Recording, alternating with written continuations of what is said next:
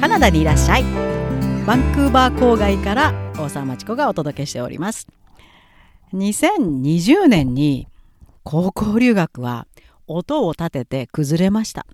もうその前にももう崩壊寸前。もうあまりにも金のなる木と高校留学生をみなすビジネスと成り下がっておりましたので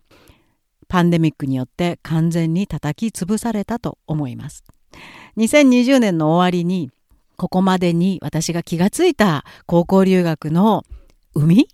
を少しお話しして2021年からは完全に明るく前向きに進んでいきたいなと思ってます。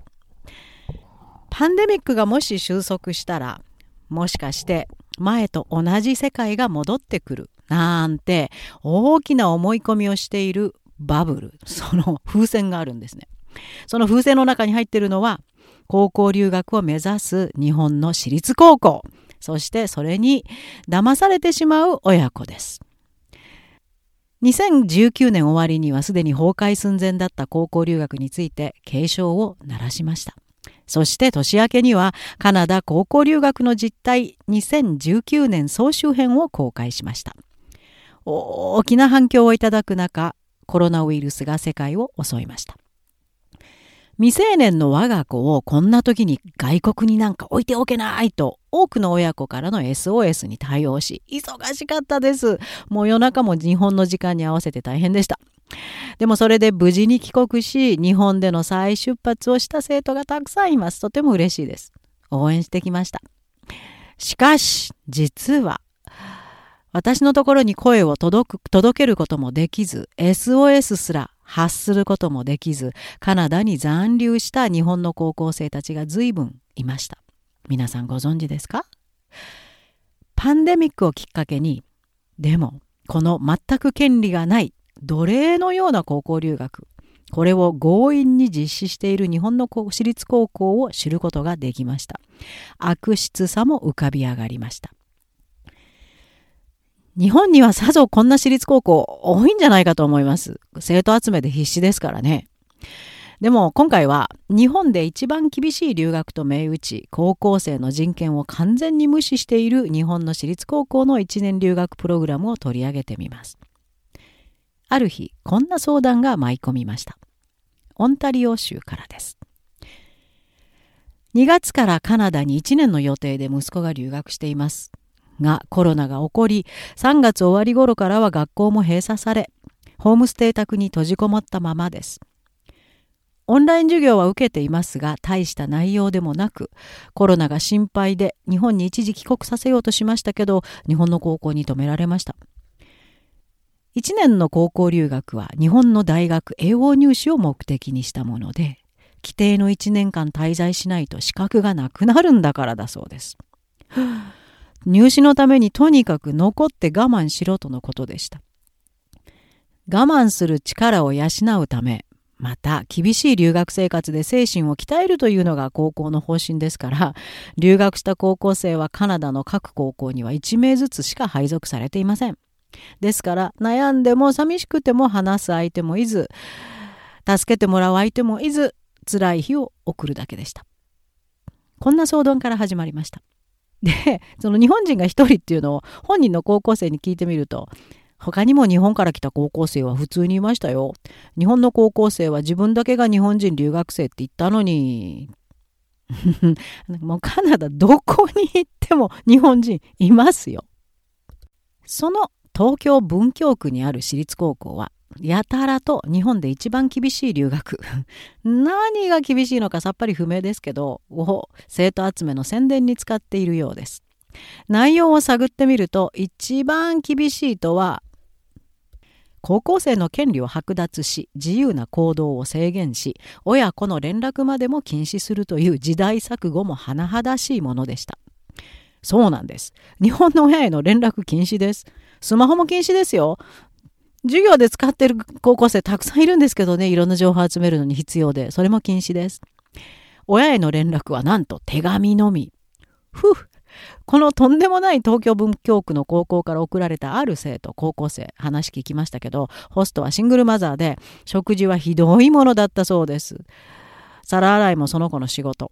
でも、親に手紙で知らせるのに時間がかかり大変な数ヶ月を送ったそうです。親たちはそれでも心配が募って学校に隠れて子供と連絡を取り合うそうなんですが、なんでじゃあ学校に声を上げないのか、とても不思議です。が前に進みます。相談が続きます。壊れそうな子供の精神状態を保つために親として何したらいいのか悩む日々でした。3月からはずっとホスト宅に閉じこもり、他の人との接触は全くない留学生活。ホストとも会話はほとんどなく、寂しい一りぼっちのパンデミック留学をしていました。例年なら夏は、その高校からの留学生が一堂に会し、キャンプや体験ツアーなどをやるそうなんですけど、もちろん2020年はキャンセル。閉じこもったままの一りぼっちの夏を過ごすことになりました。はい。カナダ側から見るとおかしいんですね、すごく。カナダの受け入れ先高校はそんな子供の人権無視の留学の実態知らないんじゃないかと思います。カナダは子供の人権には非常に敏感な国です。親との連絡禁止、これは虐待と捉えられ、刑事罰もあり得ると思います。カナダはちょっと恥ずかしい歴史を持ってます。白人移民の横柄な考えから先住民族の子供たちを親から引き離し、キリスト教に基づいた正しい教育をするんだと言って、正しい言語である英語、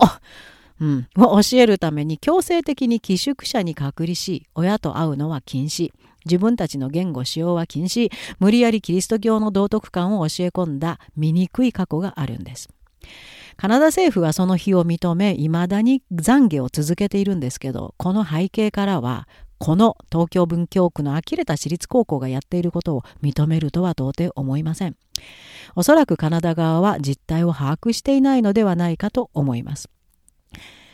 ずるいことに、実態がバレないようにするために、この私立高校は現地でカナダのエージェントを使い、その生徒の口を封じています。カウンセラーと称する日本人女性が、その高校からの留学生の相談に応じて、その窓口で生徒からの声を止めてしまっているという様子も聞きました。生徒が辛い、こうしたい、帰国したい、などの相談を持ちかけると、必ず、そんなこと言うと帰国させるぞ今帰国したら大学入試が不利になる、と脅すそうです。また、親はこんなことも必死でやったそうです。一りぼっち、異国での夏休みがあまりにも不憫でしたので日本から観光旅行をアレンジしいざ実行という段階で例の日本人女性カウンセラーからそんなことをするならすぐ退学帰国させるとの脅しに遭い取りやめる結果となりました。子供は非常に落胆しその後うつに近い状態からどんどんひどくなりそのまま9月の新学期を迎えました。学校は再開しましたがコロナ感染の恐怖からますます落ち込んでしまったところで直接の相談となったわけです。日本の高校の担任は感染するかどうかは学校行ってみないとわからないだろうと全く取り合わなかったそうです。その後間もなくその高校生は日本に無事帰国。顔が見違えるほど明るくなったのが衝撃的でした。自殺願望に近いところまで落ち込んでいたのではないかと感じました。日本の高校は途中帰国したので大学入試が不利になるとか単位がなくなるとか理解に苦しむ脅しが続きましたがまずは高校生本人の安全と安心をとお母さんが勇気を持って行動なさいました。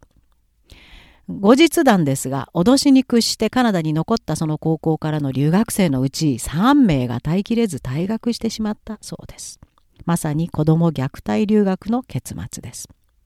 実は大阪にも同じようなプログラムを売りにしている高校があると聞きました。同じくコロナ禍でも1年は我慢して滞在続けさせられて、オンラインと隔離というトラウマの残る生活を送り、この11月末にやっと帰国することができたそうです。それでも懲りずにまた2021年もやるんだそうです、その高校は。で、毎年はニュージーランドとカナダに送ってるけど、ニュージーランドはあの入国制限がカナダより厳しいので、留学生に対しても。今度は全員カナダなんだそうです。そういうものですか？未成年扱うって。そしてカナダもえらく舐められたもんですね。留学生の授業料によだれを垂らしているのがバレてしまったようです。こんなプログラムの片棒をカナダが担いでいる事実は無視することできません。さらに情報を集めて経験者の声を聞いてカナダの主要メディアを通じ世論に訴えかけることが必要だと思っています。ですから情報をお持ちの方あるいは協力してくださる方がいらっしゃいましたらお知らせください。奴隷留学の犠牲となり一生留学へのトラウマを引きずる日本の高校生が一人でもなくなりますように。妙な私立高校在学中同じような留学プログラム参加予定の親子の皆さん今こそ学校に直接声を上げる時期だと思います。全く役に立たないつらいつらいトラウマの残る体験となります。声上げてください親の皆さん。できますか？大切な子供に大きな傷を残さないために。そして日本の高校生の皆さんカナダには大学からいらっしゃい。